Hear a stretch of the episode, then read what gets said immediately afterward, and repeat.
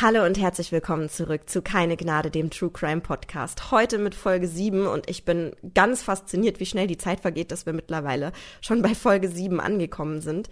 Das heißt, das Ganze läuft schon einige Wochen hier und ich bin immer wieder begeistert von euren Zuschriften und von euren netten Kommentaren, von euren Ermutigungen. Vielen, vielen Dank dafür. Also das ist wirklich eine ganz, ganz unglaubliche Sache und das motiviert mich auch sehr weiterzumachen. Ähm, und ich möchte gerne auf ein paar Zuschriften eingehen, beziehungsweise eigentlich waren es zwei Zuschriften, die mich angesprochen haben bezüglich der Episode Robert Steinhäuser. Vielen Dank für eure Mitteilungen. Und zwar ging es darum, ähm, dass ich wohl gesagt haben muss, ich finde die Stelle nicht mehr, aber ich glaube euch das natürlich, dass eine Pumpgun und eine Schrotflinte nicht das gleiche sind. Dafür möchte ich mich natürlich entschuldigen. Ich bin kein großer Waffenkundler. Ähm, ich habe glaube ich, andere Vorstellungen gehabt. Also ich weiß im Grunde genommen, dass das beides Waffen sind, die mit Schrotpatronen schießen. Aber ich habe, glaube ich, mir da ein bisschen was anderes drunter vorgestellt. Ähm, von daher ganz lieben Dank für die Berichtigung und das möchte ich natürlich an dieser Stelle dann auch nochmal sagen. Ähm, vielen Dank dafür. Und ich freue mich, wenn ich solche Zuschriften auch bekomme, wo mir einfach gesagt wird, okay, hey, komm, das ist vielleicht ein bisschen anders oder so. Ähm, ich lasse mich gerne belehren. Also ähm, ja, konstruktive Kritik nennt sich das Ganze. Ist immer eine ganz wichtige Sache. Davon lebt man, davon bildet man sich weiter und davon entwickelt man sich weiter. Von daher ganz, ganz vielen Dank dafür. Und natürlich auch ganz vielen Dank für die, für die anderen Zuschriften, die mir alle immer sagen, wie toll ihr den Podcast findet, wie schön detailliert ihr das findet. Ich hatte am Anfang immer ein bisschen Sorge, dass der Podcast, dass die Folgen einfach viel zu lang sind. Aber mir ist es halt unglaublich wichtig, dass ich detailliert bin und dass ich die Fälle nicht einfach nur oberflächlich abhandle. Daher ganz lieben Dank, dass ihr da genauso mitmacht und dass ihr das genauso seht wie ich, dass die Details einfach wichtig sind. Vielen, vielen Dank dafür. Und damit kommen wir dann auch heute zum heutigen Fall. Ähm, was ich am Anfang noch besprechen möchte, was mir ganz wichtig ist, ist das Thema Opfer. Weil wenn ein Mensch zum Mörder wird, dann sind nicht nur diejenigen die Opfer, die er tötet, sondern auch das, der, die Angehörigen der, der Ermordeten. Der Verlust des Sohnes, der Tochter, Mutter oder Vater, Tante, Onkel, wen auch immer. Es gibt unzählige Menschen, die mit dem Schmerz, den geliebten Menschen nicht mehr wiedersehen zu können, ihr Leben lang umgehen müssen. Und das ist meist nur mit jahrelangen Therapien und viel Unterstützung möglich. Und was aber immer wieder vergessen wird, ist auch die Tatsache, dass auch die Familie des Mörders zum Opfer gemacht wird. Und für die gibt's halt keine Lobby. Das ist auch ein Problem. Ich möchte hiermit niemandes Leid irgendwie kleinreden oder niemanden irgendwie vergleichen. Das Leben ist kein Elendswettbewerb. Ich möchte allerdings einfach klarstellen, dass auch viele Leute immer vergessen werden und ähm, viele Leute wirklich, wie gesagt, keine Lobby haben. Unsere Gesellschaft macht nämlich lieber Vorwürfe, statt die Fakten zu erkennen. Und anstatt Leuten zu helfen, werden diese lieber angeprangert. Und man sucht die Ursachen natürlich auch gerne in der Kindheit bei Mördern und tendiert dazu, die Eltern der Delinquenten zur Verantwortung zu ziehen. Aber das ist einfach keine Faustregel. Dass das Kind gequält, geschädigt, geschädigt äh, oder sonst was wurde, bis es zwangsläufig zum Mörder wird, ist halt einfach nur mal kein Standard. Ja, es ist ein Teil, äh, der mit dazugehört. Also normalerweise gehören ja, um einen Mörder zu kreieren, sag ich mal, sowohl eine genetische Komponente und natürlich auch eine sozioökonomische Komponente. Und es ist aber nicht immer so. Ne? Und dass wirklich etwas passiert und dass ein Mensch zum Mörder, Mörder wird, ist ein derart komplexer Prozess, den man nicht einfach über die, über die Faust brechen kann. Und entsprechend, es gibt natürlich auch Familien oder Elternhäuser, ähm, in denen schwierige Umstände herrschen und die ihr Bestes gegeben haben, um ihre Kinder zu versorgen, aber einfach überfordert waren. Und wen es wahrscheinlich am allerschlimmsten auf dieser Seite der Angehörigen trifft, sind aber zum Beispiel auch die Ehepartner und die Kinder der Mörder, die nichts von dem wissen, was ihr Ehepartner getrieben hat. Und auch im heutigen Fall ist ein Familienvater zum Mörder geworden. Und mir ist an dieser Stelle ganz, ganz wichtig zu sagen, dass ich in keinster Form Vorwürfe an die Familie machen möchte.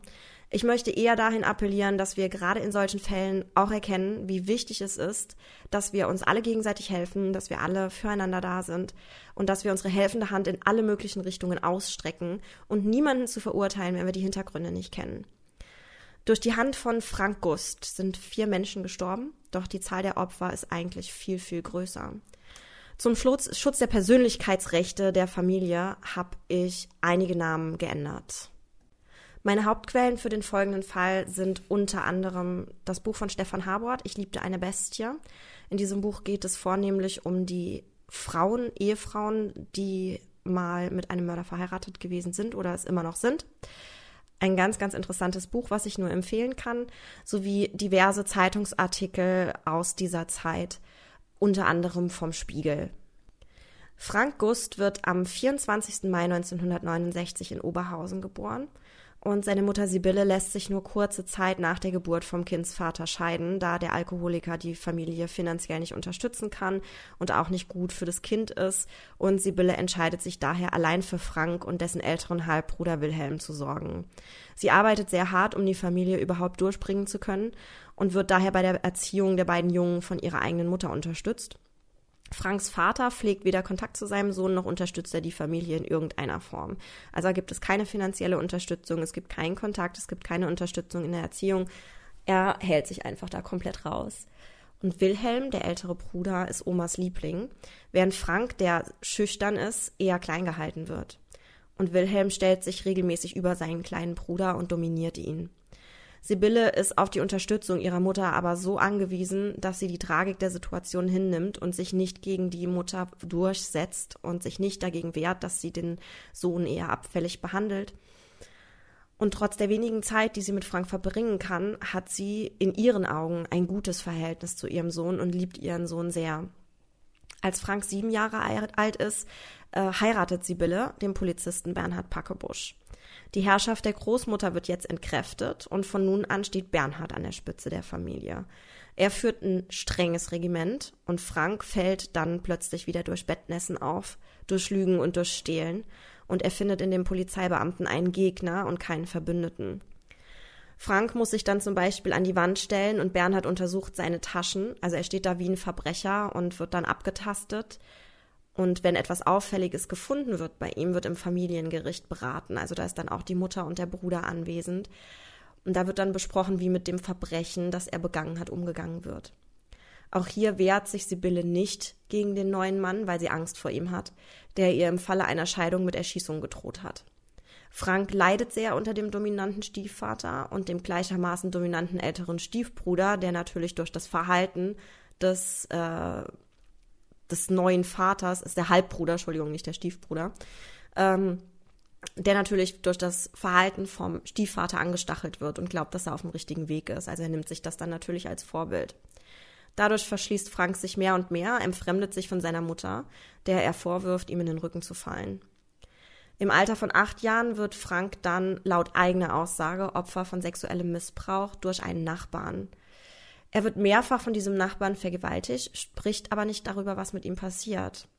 Die Eltern scheinen zwar einen Verdacht zu hegen, können und wollen oder wie auch immer es wahrscheinlich nicht wahrhaben. Beweise gibt es für die Taten bis heute allerdings keine. In der Schule findet Frank auch keinen Anschluss. Der sensible und ruhige Junge wird gehänselt, er findet keine Freundschaften. Man schimpft ihn Bullensohn, steckt ihn in einen Mülleimer und eine Mädchengang aus der Nachbarschaft macht ihm besonders schwer zu schaffen, die ihn unter anderem einmal mit dem Gesicht in Hundekot drücken. Und so verbringt er aus Angst vor Hänseleien die meiste Zeit lesend in seinem Zimmer, schwänzt mehr und mehr die Schule. Und eine gemeinsame Freizeitbeschäftigung ist allerdings die Jagd mit seiner Mutter. Die ist nämlich passionierte Jägerin und bringt ihrem Sohn alles bei, was er wissen muss, um später einmal den Jagdschein zu machen. Und dazu gehört das Jagen selbst und auch das Aufbrechen von Wild. Frank erfährt also in verschiedenen Lebensbereichen immer wieder Erniedrigungen, was dazu führt, dass er sich in anderer Form Macht verschaffen möchte. Hierzu gehören dann auch Ladendiebstähle und unter anderem auch das Basteln von Sprengsätzen. Aber das hilft ihm natürlich nicht dabei, die eigentliche, eigentlichen Probleme in seinem Leben zu lösen weil die Wut auf sein soziales Umfeld steigt mehr und mehr an. Und so flüchtet er sich in Gewaltfantasien. Und in diesen Fantasien ist er der Starke, er hat die Macht und er hat Überhand über alles. Wir haben hier also gerade wieder so ein bisschen dieses klassische Schema, was man immer wieder erkennen kann, also auch gerade bei den letzten beiden Fällen, die wir hatten. Wir haben die zerrütteten Familienverhältnisse, wir haben das ambivalente Verhältnis zur Mutter. Einerseits liebt er seine Mutter sehr und wünscht sich die ganze Aufmerksamkeit von ihr, andererseits ist er sauer auf die Mutter, weil sie ihn nicht unterstützt, so wie er sich das vorstellt, weil, stellt, weil sie ihm in seinen Augen in den Rücken fällt. Und er kann als Kind natürlich auch die Beweggründe der Mutter nicht verstehen. Entsprechend haben wir hier dieses ambivalente Verhältnis. Wir haben die Faktoren des Bettnessens und wir haben die beginnenden Gewaltfantasien, die aus dieser Wut heraus resultieren. Und mit zehn Jahren lässt er dann diesen Gewaltfantasien zum ersten Mal freien Lauf. Und um seine Vorstellungen, einen Menschen zu quälen, zu befriedigen, bleiben ihm als substitutive Opfer nur Tiere übrig. Er besorgt sich also ein Meerschweinchen von einem Nachbarsjungen und bindet es fest und bei den qualvollen Schreien des Tieres denkt er an ein Mädchen in der Nachbarschaft, welches sich regelmäßig über ihn lustig macht. Als er dann das Tier mit einem Stein erschlagen will, verfehlt er den Kopf und trifft den Körper. Und die Eingeweide des Tieres quellen dann heraus. Und beim Betasten der Eingeweide erfüllt ihn das mit tiefer Lust. Und er fühlt ein Gefühl, welches er immer wieder und wieder fühlen möchte. Und so schleicht er sich von nun an in der Nachbarschaft umher und stiehlt Kaninchen und tötet diese schneidet sie dann auf, um die Eingeweide betasten zu können. Und jetzt beginnt vom Alter her natürlich auch langsam seine Sexualentwicklung. Und dann beginnt er bei dem Prozedere zu masturbieren. Und hier kommen dann die beiden Komponenten Gewalt und Sex wieder zusammen und sind dann unwiderruflich miteinander vermischt. Das Ganze hatten wir bei Edmund Kemper auch, die Vermischung von Gewalt und Sex. Und das Gleiche haben wir hier nämlich auch wieder. Also diese, wirklich diese untrennbare Verknüpfung, dass Gewalt zur sexuellen Stimulation führt.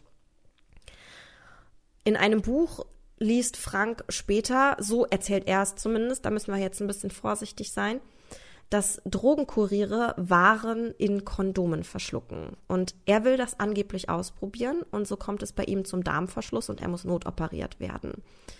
Später behauptet er dann allerdings, dass es sich hierbei um einen Selbstmordversuch gehandelt hat. Es ist wirklich unsicher, ob das nur eine Ausrede ist, um seine wütende Mutter zu beruhigen, oder ob er die Wahrheit spricht, ob er sich wirklich umbringen wollte. Man muss es natürlich als Selbstmordversuch sehen, wobei das wirklich eine etwas verquere Variante ist, sich selbst umbringen zu wollen. Also es ist ein bisschen, es ist ein bisschen kontrovers. Wichtig ist, dass wir hier dieses Nahtoderlebnis, sage ich mal, hatten. Und im Krankenhaus verschlägt es den Jungen dann das erste Mal in den Keller in dem die Leichen aufbewahrt werden und hier sieht er dann zum ersten Mal einen Toten. Als er dann zwölf Jahre alt ist, geht er freiwillig in ein Heim, wird dort jedoch wieder entlassen, weil er Butangas abhängig wird. Beim Schnüffeln von sogenanntem Feuerzeuggas ist man empfänglicher für optische und akustische Reize, man fühlt sich schwerelos, man kann Halluzinationen bekommen, Euphorie, Selbstüberschätzung, das ist alles dadurch möglich. Die Folgen für diesen kurzen Kick sind aber nicht zu unterschätzen. Man kann Übelkeit bekommen, Kopfschmerzen, Atemnot, Gleichgewichtsstörungen und Bewusstlosigkeit. Und die weitreichenden Folgen sind Krampfanfälle, Herzrhythmusstörungen, Organschäden, Demenz, spastische Lähmungen, Verbrennungen der Atemwege und eine Überdosierung kann auch zum Tod führen. Und Butangasschnüffeln war übrigens in den 1990er Jahren ein trauriger Trend, bei dem mehrere Jugendliche gestorben sind. Im Heim lernt Frank dann ein Mädchen kennen und schwängert diese auch. Und der Versuch mit dem Mädchen zusammenleben scheitert an der Überforderung der jungen Eltern. Das Kind kommt in die Obhut des Jugendamtes und Frank trennt sich von der Kindsmutter. Weitere Informationen dazu gibt es nicht. Ist vielleicht auch besser so für das Kind. Den Hauptschulabschluss schafft er nur knapp eine Lehrstelle kann er nicht behalten und er lebt dann eine Weile als obdachloser Jugendlicher an der ständigen Schwelle zur Kleinkriminalität, also Diebstähle und so weiter. Und in seiner weiteren Laufbahn wird er nicht nur kleinere Tiere töten, sondern auch Schafe und Pferde. Die Pferde erschießt er aus sicherer Entfernung, da er vor ihrer Größe Respekt hat. Dann öffnet er die Bauchhöhle, um sich mit den Gedärmen zu beschäftigen. Sein Traum ist es, mit dem ganzen Körper in die Gedärme einzutauchen und so lange wie möglich da drin zu bleiben. Seine dunkle Seite, die diese Gewaltfantasien beinhaltet, und seine gute Seite stehen in ständigem Konflikt miteinander. Und so geht er seinem Trieb nach und dringt dann auch in Leichenhallen ein oder er geht auf Friedhöfe. um sich mit ausschließlich weiblichen Leichen intensiver zu beschäftigen. Er verstümmelt sie, schneidet sie auf, in der Hoffnung, seinen Trieb damit befriedigen zu können, doch die Toten können nicht das erreichen, was zuvor die Tiere vermochten, denn die inneren Organe der Toten sind nicht warm. Und den Gedanken, die Leichen aufzuwärmen, verwirft er jedoch schnell wieder. Die Beschäftigung mit den Leichen gibt ihm ein Gefühl von Überlegenheit gegenüber anderen. Er hat ein Geheimnis und wenn das die anderen Menschen wüssten, dann würde ihnen das Blut in den Adern gefrieren.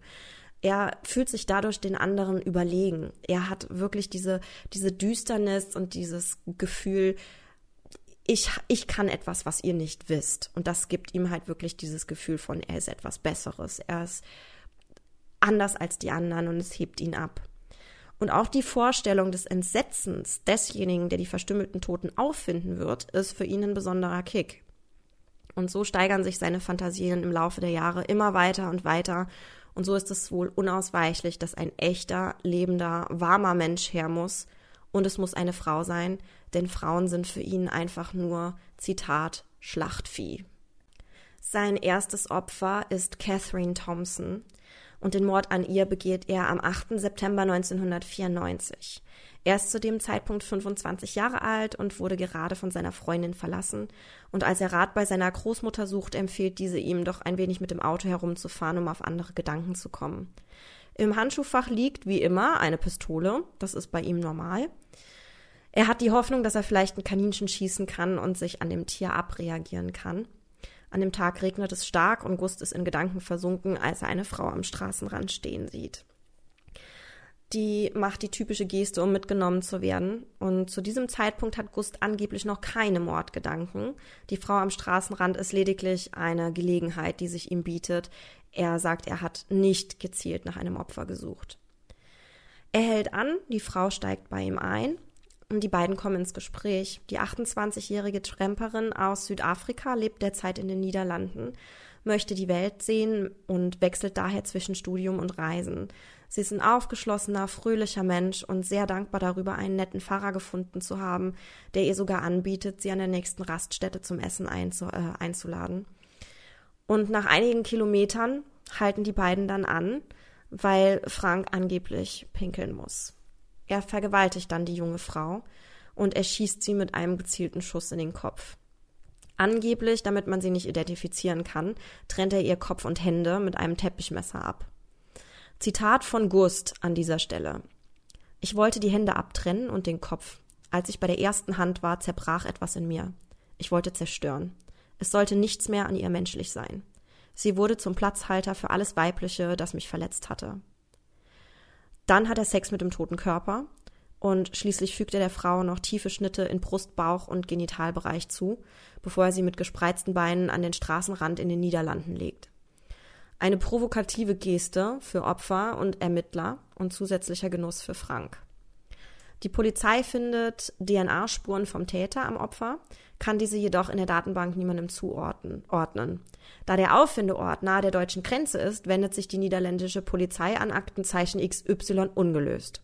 Und hier wird der Fall am 7.7.1995 dann ausgestrahlt.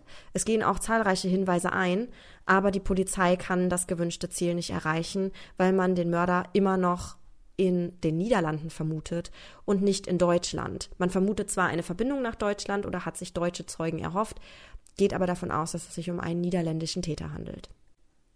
Gust selber ist nicht zufrieden mit der Tat und das liegt, wie man vielleicht hoffen möchte, nicht an seinem schlechten Gewissen, sondern es liegt daran, dass er sich das in seiner Fantasie einfach anders vorgestellt hat.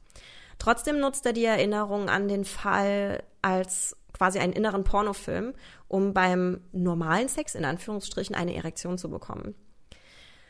Aus einem etwas ungewöhnlichen Zwischenfall heraus erzählt er dann auch seiner Mutter von der Tat. Er passt den Ablauf der Tat aber zu seinen Gunsten an und spricht von einem Unfall, ähm, bei dem sich im Handgemenge ein Schuss aus der Waffe gelöst haben soll. Insgesamt zieht seine Mutter im Laufe der Jahre ein paar Personen ins Vertrauen, unter anderem ihren neuen Ehemann. Von Bernhard Packebusch hat sie sich inzwischen getrennt. Ähm, und auch dessen Stieftochter, die zieht sie auch ins Vertrauen. Also es sind immer wieder Leute, denen sie davon erzählt. Aber allen, denen sie davon erzählt, halten die Geschichte auch für Aufschneiderei, für eine Lügerei und für Schwachsinn. Und so endet dieses Ereignis auch in Sibylles Kopf erst einmal bei den Akten. Im Jahr 1995 ist Franks Mutter Sibylle Lehrerin einer Bauchtanzgruppe. Und in jener Gruppe ist auch Lina Mitglied. Und als Frank sie das erste Mal auf einem Foto sieht, verliebt er sich sofort in die junge Frau und möchte sie kennenlernen. Er findet raus, wo sie arbeitet und besucht sie spontan dort und hat ein Geschenk mitgebracht, nämlich Hackfleisch für die Katzen, die hinter Linas Laden ihr Unwesen treiben. Lina findet den jungen Mann sehr sympathisch und verabredet sich dann auch mit ihm. Und in ihren Augen ist der schüchterne und sensible Frank ihr absoluter Traummann und sie ahnt einfach nicht, dass er ein Mörder sein könnte, wie auch. Nach nur zwei Monaten folgt schon der Heiratsantrag und nur kurze Zeit später erfolgt auch das Mordgeständnis. Frank und Lina sitzen beim Abendessen, als er ihr erzählt, dass er eine Anhalterin getötet, geköpft und den Kopf schließlich in den Rhein geworfen hat. Lina glaubt ihm nicht und Frank rettet sich in der Situation mit der Aussage, dass er nur testen wollte, wie stark ihre Liebe zu ihm sei. Was jetzt hier das Interessante daran ist, ist, dass Frank sich tatsächlich wohl darüber versichern wollte, wie stark ihre Liebe zu ihm ist. Aber aus der Tatsache heraus, er hat einen Mord begangen, liebst du mich immer noch.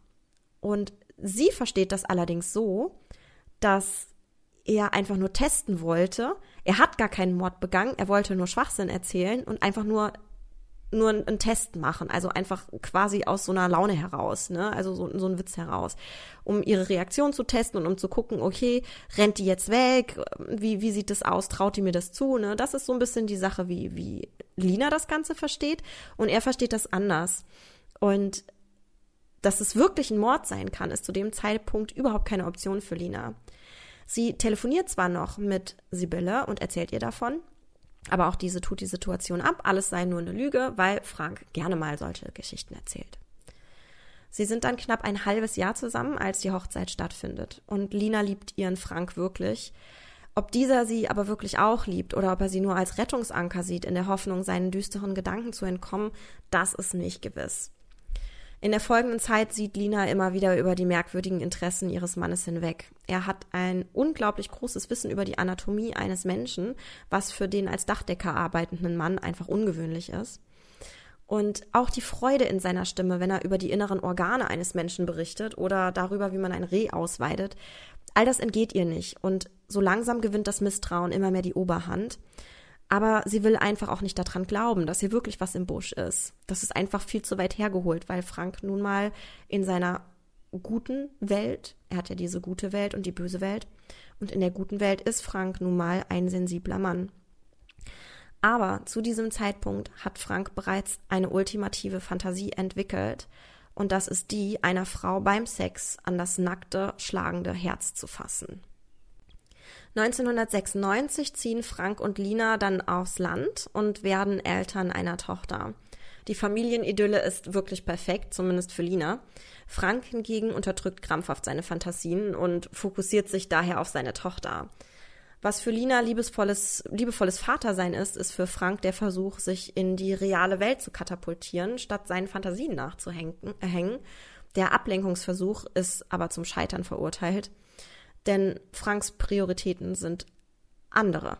Er möchte seine Fantasien Wirklichkeit werden lassen, verliert dann auch seinen Job, verkriecht sich im Keller des Hauses, den weder Frau noch Tochter betreten dürfen. Er verliert sich also immer mehr in den Fantasien und den Gedanken, kämpft immer mehr mit seiner dunklen Seite und was auch im Endeffekt dann der Auslöser dafür ist, dass er auch keinen neuen Job bekommen kann.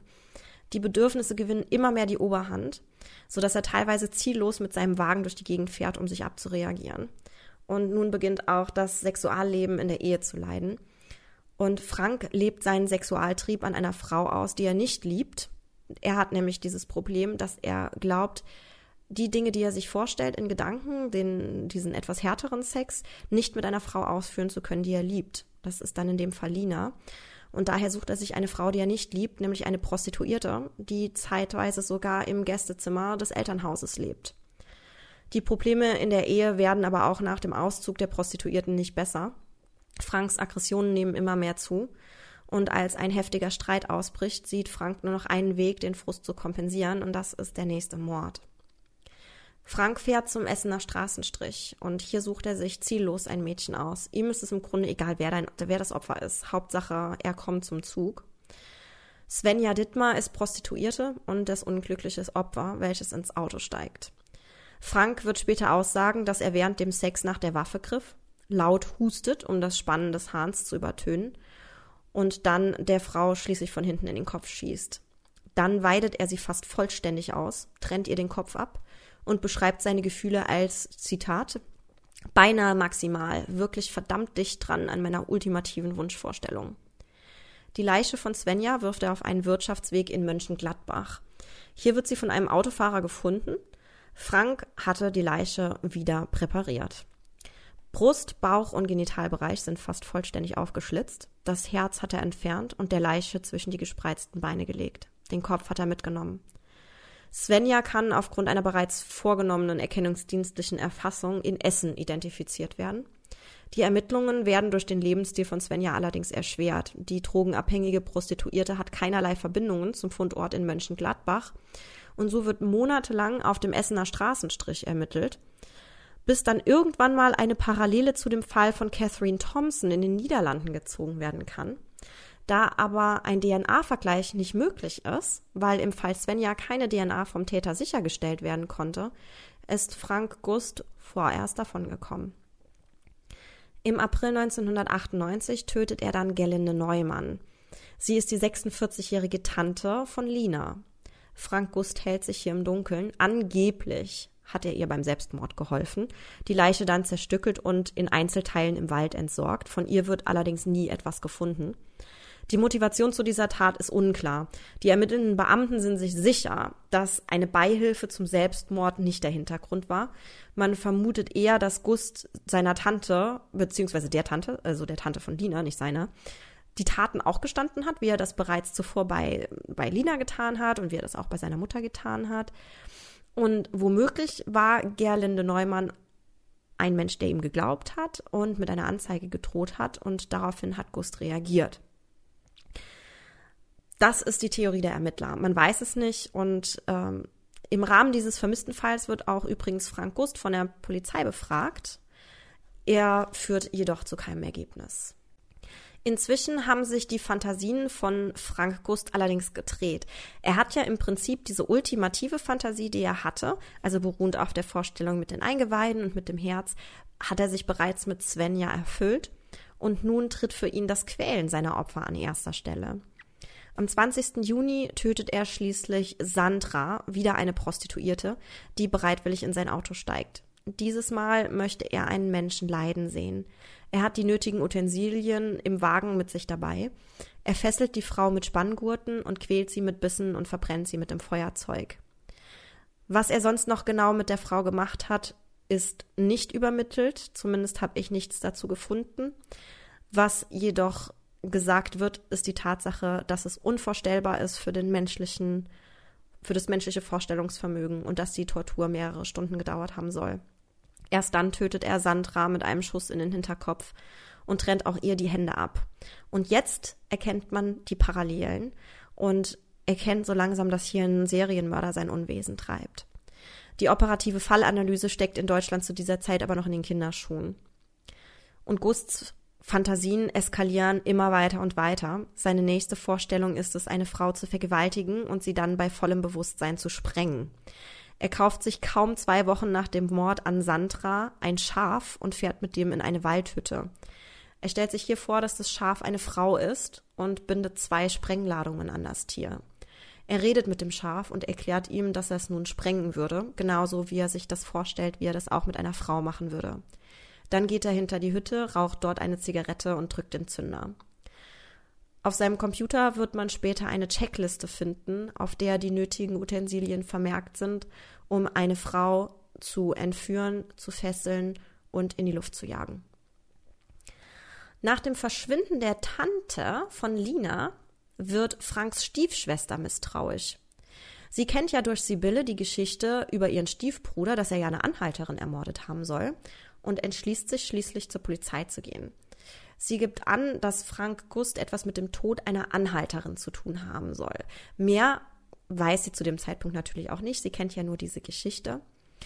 Und die Polizei nimmt ihre Aussage ernst und versucht auch etwas zu finden, findet aber keine direkte Verbindung, da die Ermittlungen zum Mord an Catherine Thompson ja in den Niederlanden stattfinden und in Deutschland ein derartiger Fall nicht vorliegt.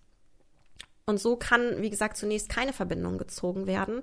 Und für die nötige Verbindung sorgt im Endeffekt das Format Aktenzeichen XY ungelöst, das im Jahr 1999 nochmal Zeugen finden soll, um die polizeilichen Ermittlungen zu unterstützen. Und hier kommt den Redakteuren der Sendung schnell der Fall des ungeklärten Mordes an der Anhalterin in den Niederlanden in den Sinn, wo ja 1995, wie gesagt, bereits diese Sendung ausgestrahlt wurde. Und jetzt kann man endlich die Verbindung herstellen zwischen Frank Gust, der Anhalterin und dem Mord. Und er wird zum Hauptverdächtigen in diesem Fall.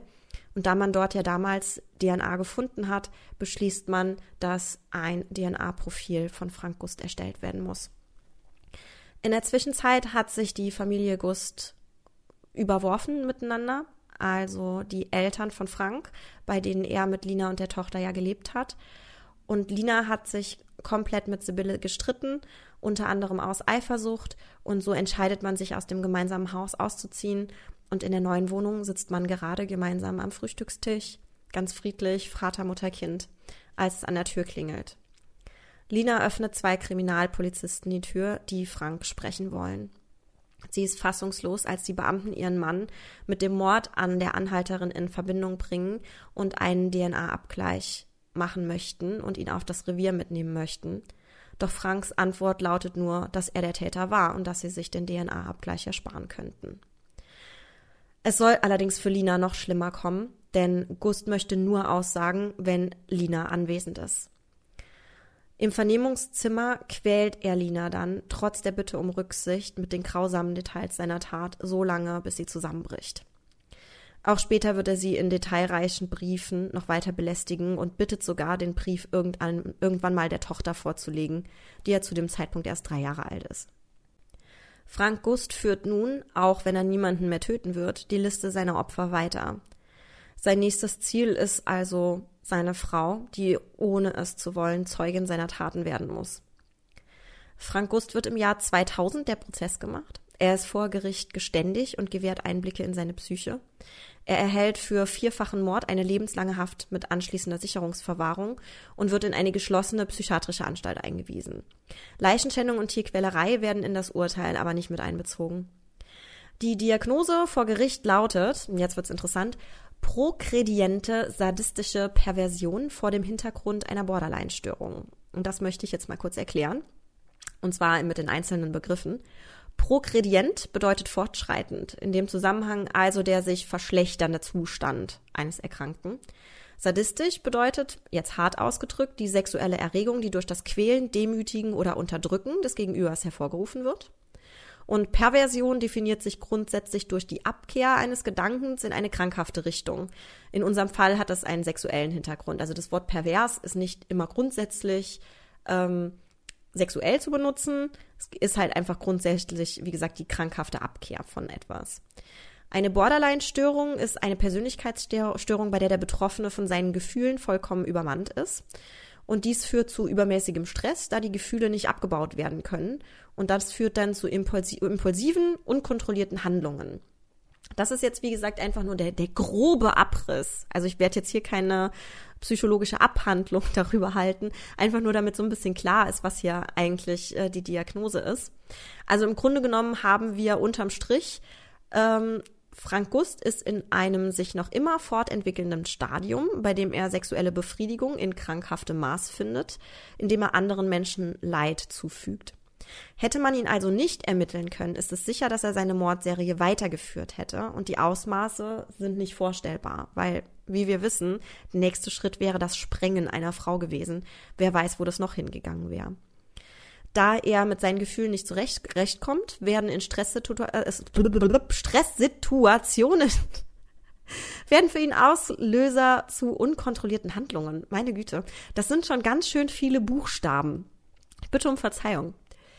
Die wichtigste Schlussfolgerung daraus ist aber, dass Frankus zwar ein kranker Mensch ist und er sich aber darüber auch vollkommen im Klaren ist, dass er was Falsches tut. Und das ist ja das Gefährliche an der ganzen Sache. Frankus nimmt das Urteil an und es wird sofort rechtskräftig. In Briefen an seine Mutter lässt er erkennen, dass er sich die Todesstrafe gewünscht hätte und spricht auch von Selbstmord. Die behandelnden Therapeuten glauben jedoch nicht, dass er sich umbringen wird, aufgrund der Tatsache, dass er eine Tochter hat. Der Kontakt zu Lina nimmt im Laufe der Zeit immer mehr ab. Lina lebt heute unter neuem Namen und hat ein neues Leben begonnen. Und da möchten wir ihr alle natürlich alles, alles Gute wünschen. Den Kontakt zur Mutter hat er entsprechend erst sehr lange aufrechterhalten und dann wieder eingeschränkt. Er wird sich im Laufe der Gefangenschaft immer wieder dazu bereit erklären, für Interviews und Forschungen zur Verfügung zu stehen. Er befürwortet es aber, die Kontrolle über die Gespräche und die Situation zu behalten und erwartet von seinem Gegenüber, ihn entsprechend wertschätzend zu behandeln. Und vor allem seine Mutter wird zu einem ambivalenten Faktor in der Aufarbeitung seiner Taten und der Analyse seiner Psyche. So ist Frank Guss der festen Überzeugung, dass seine Mutter von den zahlreichen sexuellen Missbräuchen an ihm wusste und behauptet sogar, sie habe davon profitiert. Er wirft ihr vor, die offensichtlichen Anzeichen nicht gesehen zu haben. Sie hat ihn, hat ihn sogar für die blutige Unterwäsche bestraft als er einmal einem großen Teddybären den Bereich um die Genitalien aufgeschnitten hat, um diesen zu penetrieren, habe er lediglich Ärger für die Zerstörung des Spielzeugs bekommen. Hinterfragt hat man diese für Kinder ungewöhnliche Handlung jedoch nicht. Er empfindet seine Mutter als kalt, wünscht sich jedoch sehr ihre Liebe und Zuneigung und leidet, wie bereits erwähnt, zusätzlich unter der Dominanz seines Stiefvaters. Er fühlt sich einsam und ungeliebt. Und hier haben wir natürlich im Gegenzug das Bild der Mutter, die sagt, sie hat ihren Sohn sehr geliebt, sie hat ihr Bestes gegeben, sie hat getan, was sie konnte. Sie musste spezielle Abstriche machen und sie musste halt darauf achten, dass, dass ihre Kinder auch vorankommen. Und entsprechend haben wir hier ein ganz, ganz extrem gegensätzliches Verhältnis und natürlich auch die, diese Verschiedenheit, die da drin ist, dass auch kein Verständnis dann irgendwo herrscht. Ne? Ich meine, gut, wie will ein Kind das verstehen? Das ist natürlich nochmal die andere Frage. Es ist eine ganz, ganz schwierige und ganz, ganz wieder mal komplexe Sache. Gust gibt außerdem zu, dass er weiterhin seine Fantasien hat. Sie sind ein Teil von ihm. Und er ist sich sicher, dass er diese niemals loswerden wird. Es gibt zahlreiche Wissenschaftler, die über ihn berichten und die sich mit ihm beschäftigt haben. Unter anderem auch Lydia Benecke, die kennt man ja. Das ist eine, äh, wer sie nicht kennt, ist eine ganz sympathische Kriminalpsychologin und ähm, die unglaublich toll erzählen kann und die sehr gut verständliche Berichte macht über, über zum Beispiel Serientäter. Also da kann ich auch nur die Bücher empfehlen. Das ist ganz interessant. Würde ich euch gerne an die Hand legen. Und Lydia Benecke beschreibt ihn als besonders selten vorkommenden Täter mit erhöhtem Psychopathiewert in Kombination mit einem gefährlichen sexuellen Sadismus mit extremen Tötungsfantasien. Er ist emotional instabil, hat Probleme mit Nähe und Distanz und kann seine Wut kaum kompensieren. Auch narzisstische und dissoziale Komponenten kommen zum Tragen. Die narzisstische Persönlichkeitsstörung, die hatten wir ja bereits im Fall Petra und Debbie besprochen. Das heißt, wenn ihr nicht äh, wisst, was Narzissmus ist und ihr die Folge Petra und Debbie von meinem Podcast noch nicht gehört habt, dann lege ich euch die jetzt ganz, ganz doll ans Herz. Und die dissoziale Persönlichkeitsstörung, Dabei handelt es sich um eine Störung, bei der das Durchsetzen der eigenen Ziele ohne Rücksicht auf das soziale Umfeld der Kernpunkt ist. Hierzu gehört auch die Neigung zu aggressivem und destruktivem Verhalten. Bestrafungen und Verurteilungen führen im Falle der dissozialen Persönlichkeitsstörung aber nicht zur Änderung des Verhaltens der Betroffenen. Also der ist der Meinung, das ist richtig so. Da kann man machen, was man will. Unter anderem hat sich auch die Kriminologin Petra Klages fast zehn Jahre lang mit Frank Gust beschäftigt. Sie hat zahlreiche Interviews geführt und hat auch ein Buch über ihn geschrieben. Wenn es euch interessiert, würde ich euch das auch nahelegen. Das Buch gibt's bei Amazon. Einfach mal Petra Klages eingeben. Das ist eines der ersten Bücher, was dann erscheint. Und das kostet, glaube ich, auch nur 13 Euro. Und sie ist sich sicher, dass Gust gefasst werden wollte. da er ja ein intelligenter Mensch ist und wenn er hätte weitermachen wollen, dann hätte man ihn auch nicht bekommen können. Und sie ist sich auch noch bei einer weiteren Sache sicher. Und das ist, glaube ich, ein ganz, ganz wichtiger Punkt. Und das ist, Gust sollte das Gefängnis besser nie wieder verlassen. Ja, das war der Fall Frank Gust oder auch von der Bild-Zeitung Rhein-Ruhr-Ripper genannt. Und mit ihm verbindet man einen der schlimmsten Serienmörder der deutschen Nachkriegsgeschichte.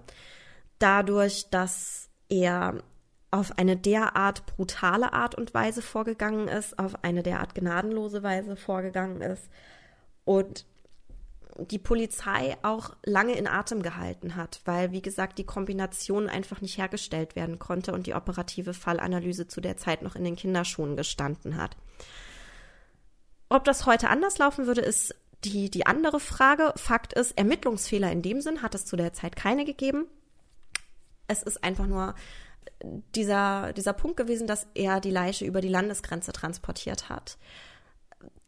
Das sind, wie ja auch bereits ähm, im Zusammenhang mit Petra Klages erwähnt, dadurch, dass er halt einen sehr hohen IQ hat und auch ein sehr intelligenter Täter ist, entsprechend auch wieder so ein Punkt, wo man sagen kann, okay, er hat da entsprechend gewusst, was er tat. Er hat seine Spuren verwischt, er hat ähm, die Leichen in andere Gegenden transportiert, wie zum Beispiel, dass er die eine Leiche ja von Essen nach Mönchengladbach gebracht hat, so dass natürlich dann erstmal im Raum Mönchengladbach ermittelt wurde, was dann natürlich dann durch die Verbindung zu Essen relativ schnell revidiert werden konnte. Aber so ist das natürlich dann der, der Punkt, der die Polizei im Endeffekt natürlich aufgehalten hat. Aber es waren halt keine Fehler in der Ermittlung. Das ist einfach nochmal ganz wichtig zu erwähnen. Ja, es ist ein Fall, den man wahrscheinlich stundenlang, wochenlang, monatelang abhandeln könnte, weil er so intensiv ist, weil er so interessant ist, weil Frank Gust ja auch immer noch lebt, immer noch im Gefängnis sitzt und immer noch sich erforschen lässt. Und man wirklich einfach nur hoffen kann, dass ein solcher Mensch das Tageslicht oder den freien Himmel einfach nicht mehr erblicken wird, weil so jemand einfach eine Gefahr für die Menschheit bleibt. Und wir einfach nur hoffen können, dass die Opfer, die Angehörigen der Opfer in erster Linie natürlich, mit diesem mit diesen schrecklichen Erfahrungen, mit diesen schrecklichen Erinnerungen klarkommen und vor allen Dingen, dass man aufhört, die Familie zu verurteilen, die natürlich im Dunkeln gewesen ist. Und wir sollten uns einfach mal in vielen Situationen öfter mal in andere Menschen reinversetzen. Das würde uns sehr viel weiterhelfen, denn auch wir, jeder einzelne von uns, tendiert dazu, immer ganz gerne die anderen zu verurteilen, ohne die Hinterseite, die Rückseite zu sehen. Und von daher, wie gesagt, wie schon am Anfang gesagt, möchte ich dazu aufrufen, auch wenn es nicht um Mord geht, sondern wenn es vielleicht auch um ganz stinknormale Alltagssituationen geht, einfach vielleicht die Hintergründe erfragen und mal die helfende Hand auszustrecken und zu sagen, ich bin für dich da, erzähl mir, was war, vielleicht kann ich dir helfen. Ja, mit diesem moralischen Schlusswort schließe ich die heutige Folge. Ich danke euch fürs Zuschauen, äh, Zuhören. Ihr hört, ne? Ihr seht mich nicht. Ansonsten hätte ich gerade, glaube ich, ein Problem. ähm, Schlafanzug lässt grüßen. Ja, wie gesagt, ich wünsche euch eine schöne Zeit. Wir hören uns bei der nächsten Folge. Ganz lieben Dank, eure Heike.